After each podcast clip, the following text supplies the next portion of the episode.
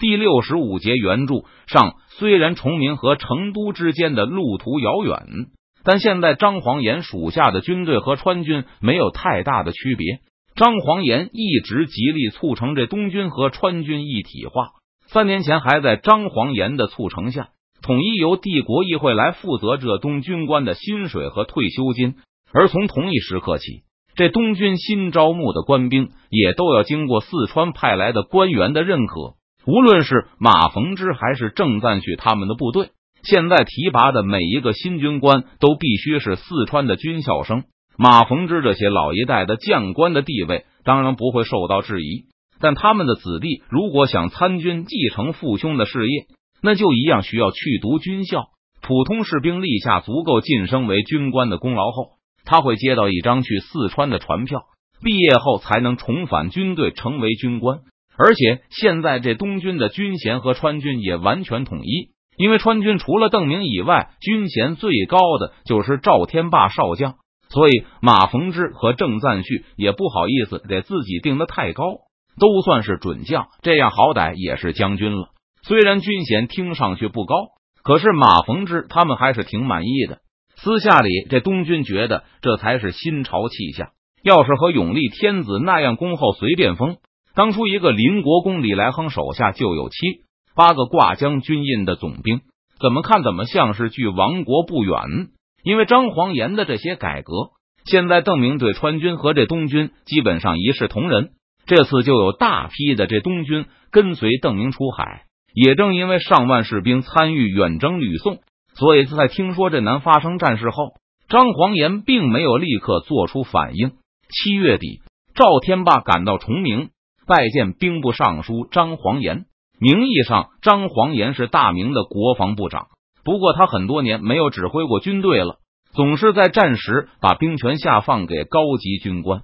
现在你是东南地区军衔最高的将领了，作为深知川军内情的人，张黄岩对赵天霸的能力非常有信心，就把指挥权交给他。你打算怎么做？末将已经让梁化凤组织讨逆军。这是站在清廷的立场起的名字。耿精忠不是清廷的逆贼吗？董卫国很快也会派军队参加讨逆军。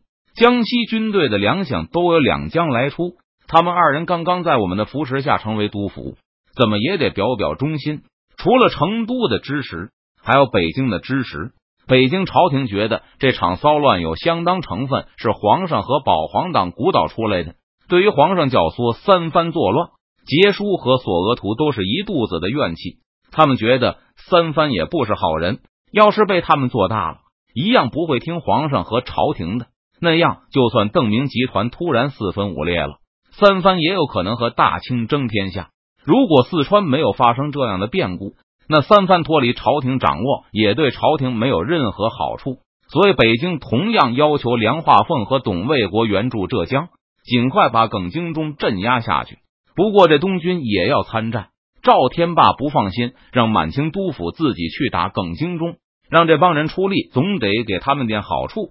不过，如何分配战利品的权利，还是掌握在自己人的手里才好。耿精忠是十几年来首个率大军反正的人，虽然我们不欢迎，也没有要求他这么做，但面子不能彻底不要。末将的想法就是，这东组织一个元敏军。既然耿精忠打着明军旗号。与两江和浙江的清军苦战，那这东明军去援助一下福建总是应该的吗？袁敏军张黄岩琢磨了一下，点点头。赵将军认定了这一仗的战场会在福建吗？迟早的事。赵天霸自信的答道。马逢之和郑赞旭都表示会无条件服从赵天霸的命令。当初他们二人都曾经如同丧家之犬一般，不过攀上张黄岩的高之后就转运了。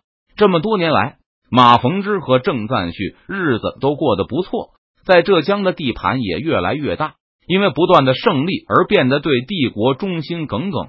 配给赵天霸的参谋部里有很多毕业没几年的年轻的军校生，他还从其中认出两个熟人，古晋和陈大可都是赵天霸的世交，他们二人的父亲也都是西营故人，和赵天霸的父亲一样，为李定国终生效劳。自从进士子李嗣业执掌建昌后，就有大批的滇军子弟到成都上学。李嗣业和赵天霸都认为这是团结成都和昆明的好办法，而一些对成都心存疑虑的晋王部将则认为这是对四川进行渗透的好机会。比如这个古晋就是晋王大将马宝的外甥，而陈大可是贺九义的女婿。当初他们和其他滇军子弟离开昆明去成都的时候，也肩负有晋王府的使命，那就是帮助昆明刺探情报。如果发现成都对昆明图谋不轨，那就一定要设法警告晋王。当这些子弟抵达成都时，也做好了被隔离或监视的准备。不过，成都并没有任何歧视政策。军校里的同学不光有四川的同秀才，还有山东和浙江去的自费生。毕业的时候，就有军官来询问他们的服役志愿。大部分滇军子弟都留在了地队中。前不久，李四业还帮白文选的儿子成为建昌的常备团团长。从三年前开始，这些云南人和四川人一样，开始到这东军中服役。虽然不像以往那样，儿子直接继承父亲的官职，但和帝国政府中的人士一样，这些有身份背景的将门子弟总是能得到更多的照顾。马逢之也是特意把这两个人派到赵天霸的参谋部里。正如马逢之所料。见到世交后，赵天霸果然非常高兴。饭后，三个西营出身的人还凑在一起聊天。根据古晋的描述，这北的自卫队可能战斗力比赵国做的省陆营还要强一些。因为庄廷岳是四川军校的毕业生，被院会视为潜在的自己人。他们接受的军事训练和武器装备也都是仿照盟友的标准。而赵国做的浙江虽然是院快眼中的大清模范省。但归根结底还是清廷的省份，不但不能获得四川的正轨军训，而且也无法直接向四川采购军火。周培公虽然在安庆办了一批军火工厂，不过那只是名义上的，实际上那些军火工厂自己没有生产过一条步枪。每次四川的武器更新换代，或是军队和民用的旧枪报废，就会把那些武器收集起来。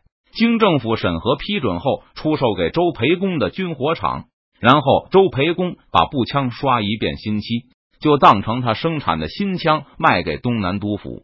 后来周培公发现自己刷漆也很麻烦，而且还总有人贪污漆钱，搞得翻新成本居高不下，就把刷漆的工作也转包给了四川的私人工厂。现在安庆的军火厂就是挂一个招牌，里面养了一群官僚，账房。很多周培公的亲戚老乡都可以到那里拿一份薪水，但一个工人也没有。无论刷漆还是运输，都外包给了四川的商行，靠着垄断东南督府的军火交易，周培公的安庆军火集团一直有着丰厚的盈利。康熙六年北京惨败后，痛定思痛的太皇太后下令要生产火器，而康亲王主持的军火厂因为强行上马。生产不出合格的产品，康亲王就派人来和周培公联络，把朝廷给他的经费交给周培公七成，让安庆军火集团来制造步枪，然后打上康亲王监制的钢印送去北京。周培公故技重施，在四川招标，用最低价从四川军火商手里收购旧军火，然后再刷漆磨去原有的标识，打上钢印，一系列工作都外包招标。总的来说，北京给的军费三成进了康亲王和内阁大臣一伙的口袋，两成变成了安庆军火集团的利润，剩下的都进了四川军火商的口袋。为了收货方便，康亲王还专门把厂房设在天津，货物海运来之后，直接就能进库房。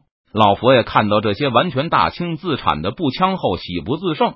康亲王和大臣们也都在边上吹嘘。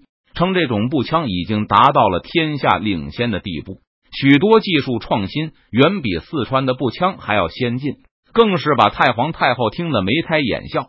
这种周培公军火集团出售的武器，古晋、陈大可他们是完全看不上的。他们要是没有设计上的欠缺，也不会被淘汰。而且枪支也不是光买回去就算了的。四川的同秀才都知道，买枪还得买油壶，平时需要给步枪做保养。可周培公从来没有买过任何保养品，四川的军火商也很有默契的不提此事。如果清军手里的步枪不以最快的速度报废，那周培公和川商还怎么继续挣钱呢？杭州军备废时，因为赵国作和孙奎都认为不会有人来打他们，他们就连周培公的步枪都没有买几条。古晋不屑一顾的说道：“如果江南的军队能够迅速进入浙江作战，那耿精忠应该打不下杭州。”陈大可答道：“这些年，蒋国柱一直琢磨着要扩大地盘，要统一两江，要为自己博取富贵。”所以，江南军队的装备和训练水平比浙江要强太多了，和台湾那边的推测差不多。陈大可也认为，如果没有更多的外力干涉，江南加上浙江的军队，有机会和耿精忠打个旗鼓相当。不过，现在江南刚刚从混乱中结束，如果江西也会参战，那挡住耿精忠似乎没问题。